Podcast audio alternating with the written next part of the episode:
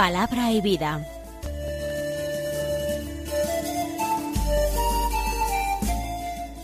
Con el padre Manuel Horta desde Sevilla.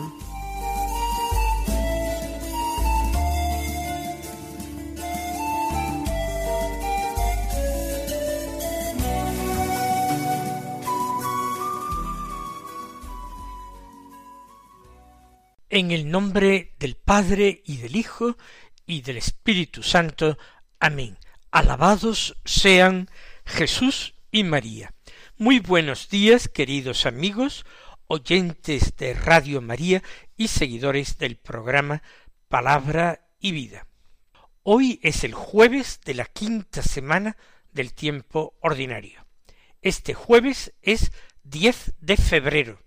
En este día la Iglesia celebra la memoria de Santa Escolástica, que fue la hermana de San Benito, el abad San Benito, el fundador de Montecassino, Benito de Nurcia. Su hermana nació supuestamente también en Nurcia, era más pequeña que él, nacería en torno al año 480, y cuando su hermano estaba ya instalado en Montecassino y era muy conocido, pues lo buscó y pidió hacerse monja como su hermano, y allí fundaron un monasterio femenino atendido espiritualmente por Benito y por sus hijos. Murió en el año 547. Vamos a escuchar la palabra de Dios que se proclama en la liturgia de la misa del día. Seguimos con la lectura del primer libro de los Reyes, del capítulo once, los versículos cuatro al trece, que dicen así.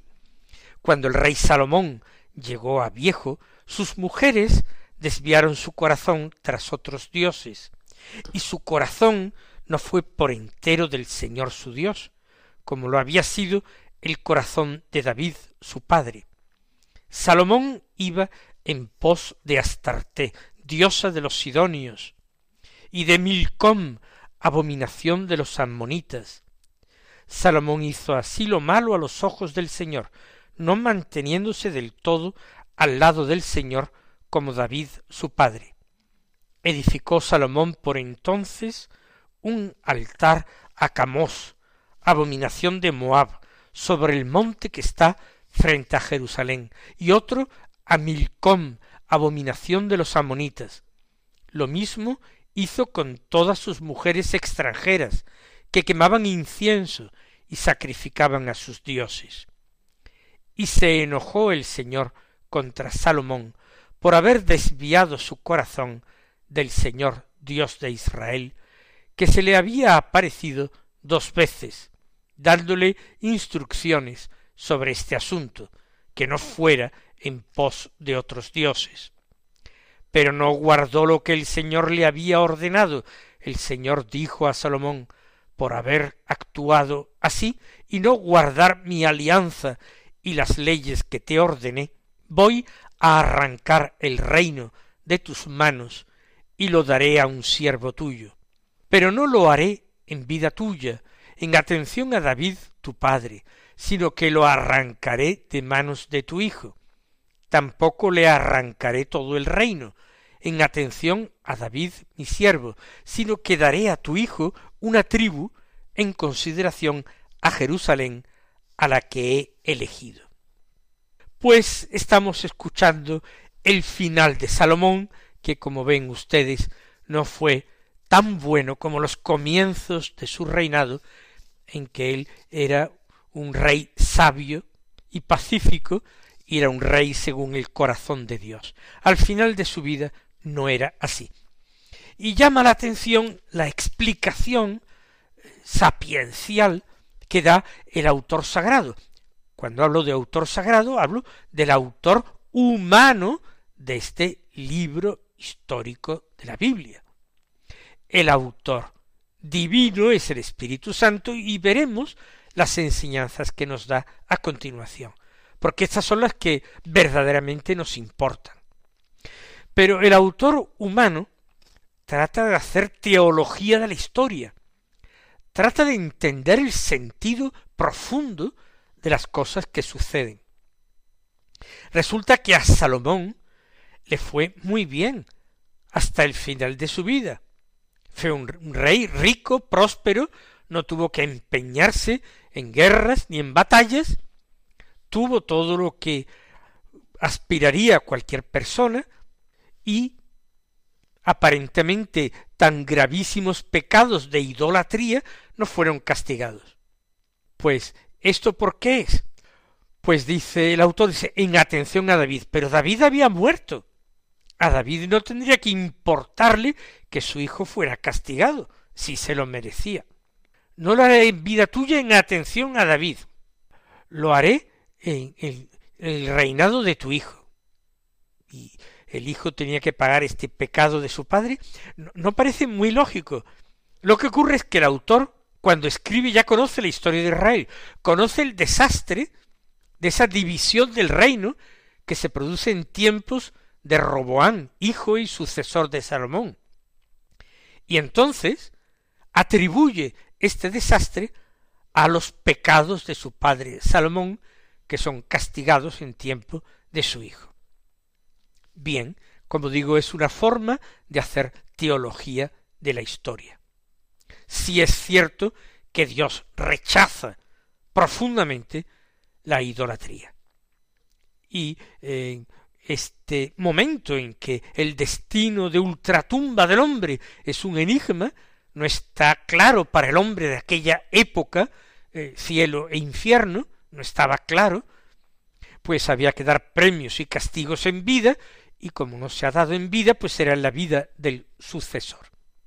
Ya está hecha la explicación. Pero ahora vamos al autor divino y a la enseñanza que nos da. La primera enseñanza es una repetida frecuentemente en la Biblia, en el Antiguo Testamento. Dios es un Dios celoso. Dios quiere el corazón del hombre entero. Al Señor tu Dios adorarás y a Él solo darás culto. Jesús nos dirá que no se puede servir a dos señores. ¿Por qué? porque si se ama al uno, no se ama de igual modo al otro. Es imposible servir a dos señores, obedecer a dos señores que pueden dar órdenes contradictorias, o de uno o de otro. No se puede estar al mismo tiempo en dos ejércitos que se enfrentan, o está en uno o en otro, en un bando o en otro.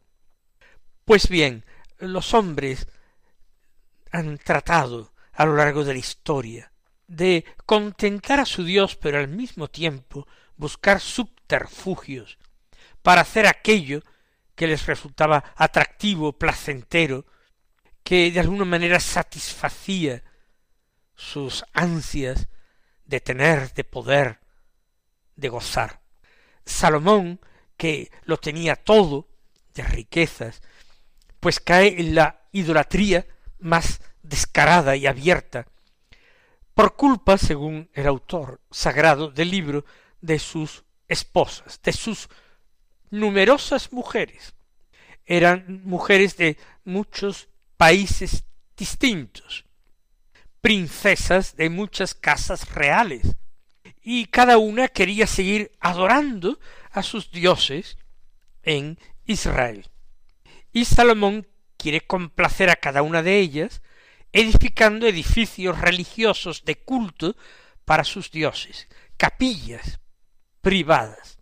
Se cita aquí a Astarte, diosa de los Sidonios, es una diosa fenicia, cuyo culto y veneración llegó a España. Milcón, que se cita dos veces, se le llama abominación de los amonitas. Un ídolo era considerado por el creyente como una abominación, un horror, una monstruosidad de ese pueblo necio según la Biblia, que es Ammón, Milcón. Y se cita también a Camos, abominación de Moab. Moab ya era un pueblo particularmente detestado por los israelitas y en la Biblia maldecido por Dios, pues al Dios principal de su panteón, Camos le edifica un altar en el monte que está frente a Jerusalén, es decir, en el monte de los olivos, se edifica altar a Camos. Y no se limita a hacer esto Salomón, que ya de por sí sería muy grave, sino que él mismo, personalmente, para complacer a sus esposas, da culto también a estos dioses en estos altares y capillas que ha edificado. Ahí donde se quema incienso y se hacen sacrificios a otros dioses, Salomón se hace presente. ¿Cómo pudo incurrir en semejante necedad? Pues bien, como he dicho al principio, y repite tantas veces la Biblia, Dios exige del hombre el corazón entero, no dividido. Dios es un Dios celoso, dice la Biblia, no porque padezca esta pasión humana desordenada que son los celos, no. Es la forma que utiliza o utilizan los autores sagrados de los libros de la Escritura para decir o representar ese supuesto despecho, esa supuesta ira de Dios frente al desvío, a la traición del hombre, que debía amarle sobre todas las cosas, con todo el corazón, con todo el alma, con toda la mente y con todas las fuerzas. Hoy día quizás el hombre no fabrica idolillos o abominaciones, pero realmente da culto porque entrega su amor con todo su corazón, su mente, sus fuerzas, su vida, a realidades atractivas que le prometen felicidad y vida. Todo lo que le promete falsamente felicidad y vida. Y se convierten así en falsos ídolos la preocupación excesiva por la salud, pensando el hombre que el cultivo de la salud puede ser indefinido y eterno, el hombre que aspira a la vida y trata de evitar la muerte, y la ciencia que aparentemente va a ofrecer el remedio definitivo contra todas las enfermedades y contra la muerte temida, y será el dinero con el que conseguir todo todo lo que se pueda comprar y vender, por supuesto, pero los hombres en su necedad, mayor necedad la de tantos hombres del siglo XXI que la de Salomón, piensan que con dinero se puede comprar absolutamente todo, y que lo que no se puede comprar con dinero es lo que no existe, son las imaginaciones humanas. Y el hombre da culto a su propio cuerpo, y quiere permanecer siempre joven y fuerte y atractivo y deseable.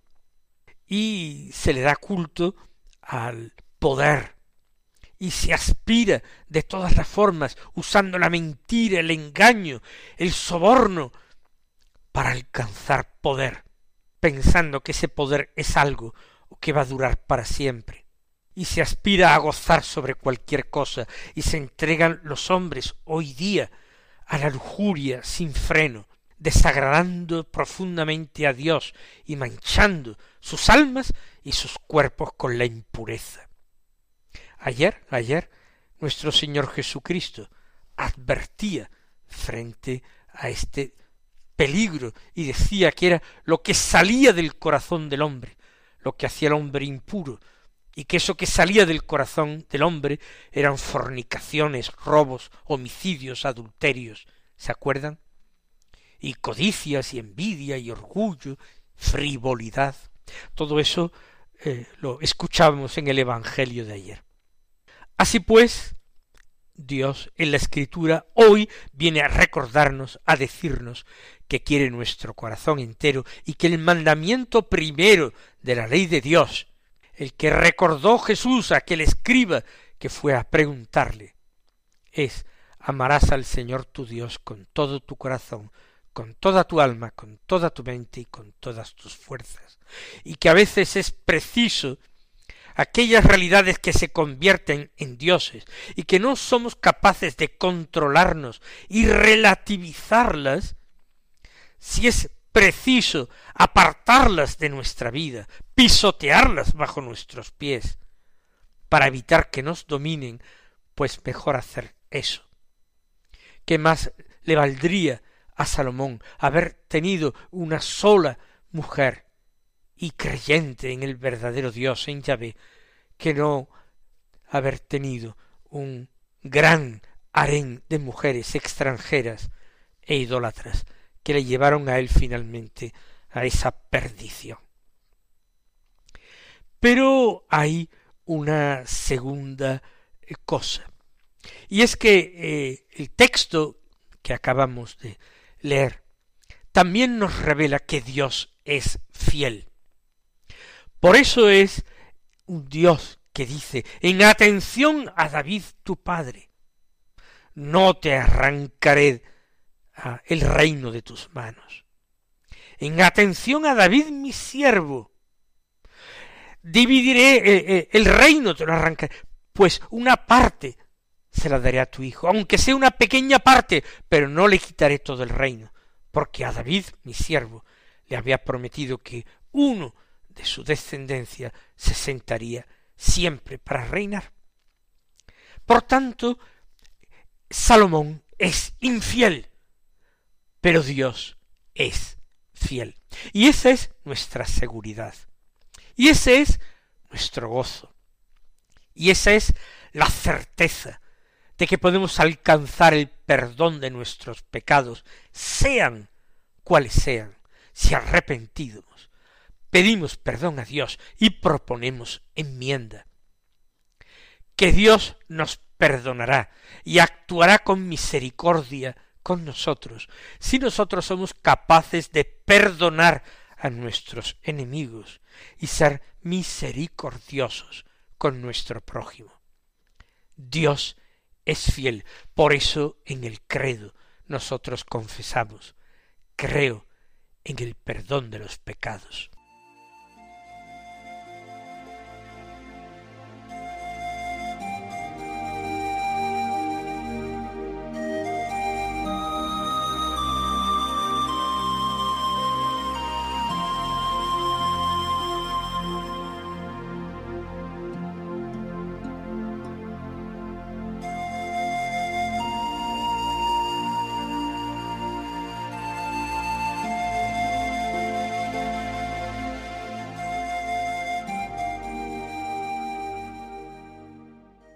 Escuchemos ahora el Santo Evangelio, que es según San Marcos, del capítulo séptimo, los versículos veinticuatro al treinta, que dicen así.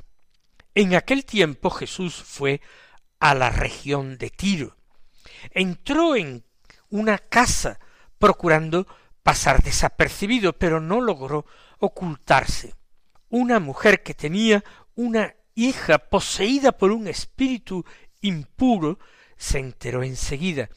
Fue a buscarlo y se le echó a los pies. La mujer era pagana, una fenicia de Siria, y le rogaba que echase el demonio de su hija. Él le dijo Deja que se sacien primero los hijos. No está bien tomar el pan de los hijos y echárselo a los perritos. Pero ella replicó Señor, pero también los perros debajo de la mesa comen las migajas que tiran los niños. Él le contestó Anda, vete, que por eso que has dicho el demonio ha salido de tu hija. Al llegar a su casa se encontró a la niña echada en la cama. El demonio se había marchado. Jesús está en Fenicia, en la región de Tiro, en un pueblo o en una aldea.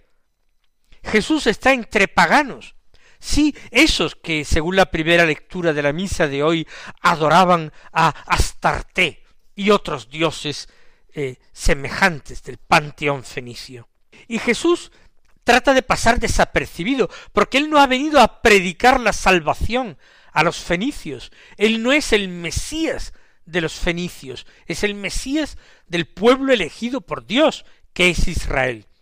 Y el Mesías era, y tendría que ser el Mesías de Israel.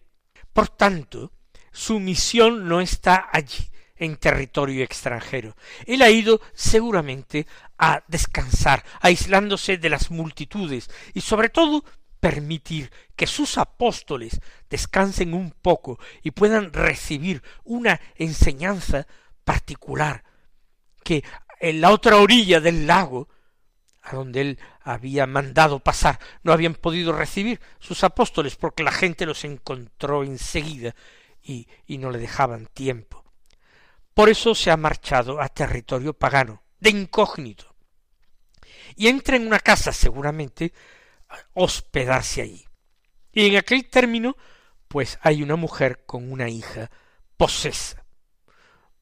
Un espíritu impuro poseía a su hija. Y la mujer viene a pedir a los pies de Jesús la liberación. Y dice San Marcos, si ustedes recuerdan, la mujer era pagana. La mujer era pagana. Creía, por tanto, en Astarté. O creería en Baal. Creería en, en otros dioses. Sin embargo, tiene que creer en Jesús. La fe en Jesús se está abriendo paso en su corazón. Ella seguramente ha oído hablar de Jesús, la fama de Jesús. Ha llegado a territorios fuera de Palestina, pero cercanos al norte de Galilea se encuentra Fenicia. Por tanto, ella viene a postrarse ante Jesús, se le echó a los pies. Y eso que entre pueblos vecinos existen a veces odios, antipatías profundas, y esta mujer ante Jesús adopta esta posición, esta postura de humildad. Pero no es solamente una humildad que se refleja en esta postración, en ese ruego insistente de que eche el demonio de su hija. Lo más importante es que esta mujer con sus palabras revela la profundísima humildad de su corazón, que da calidad, que da mm, brillo a su fe, a su confianza en Jesús. Ante esa palabra de Jesús, ella acepta ese papel de perro y se fija en ese detalle. Los niños echan migajas de pan a los perritos, les divierte darles de comer, y ella acepta ese papel al pie de la mesa donde se alimentan tan abundantemente los hijos que son los judíos. Anda, vete, que por eso que has dicho el demonio ha salido de tu hijo, porque el demonio no soporta la humildad, no lo soporta. Más aún, saliendo el demonio de la hija, es muy probable que esta mujer abandonara inmediatamente y con las mismas su paganismo. Ella tiene ahora un solo Señor, y ese solo Señor es Jesús. Ojalá nosotros, que tenemos tantas pruebas del amor del Señor en nuestras vidas, nos decidamos a hacerlos lo mismo y nos convirtamos de todo corazón. Que el Señor os bendiga y hasta mañana si Dios quiere.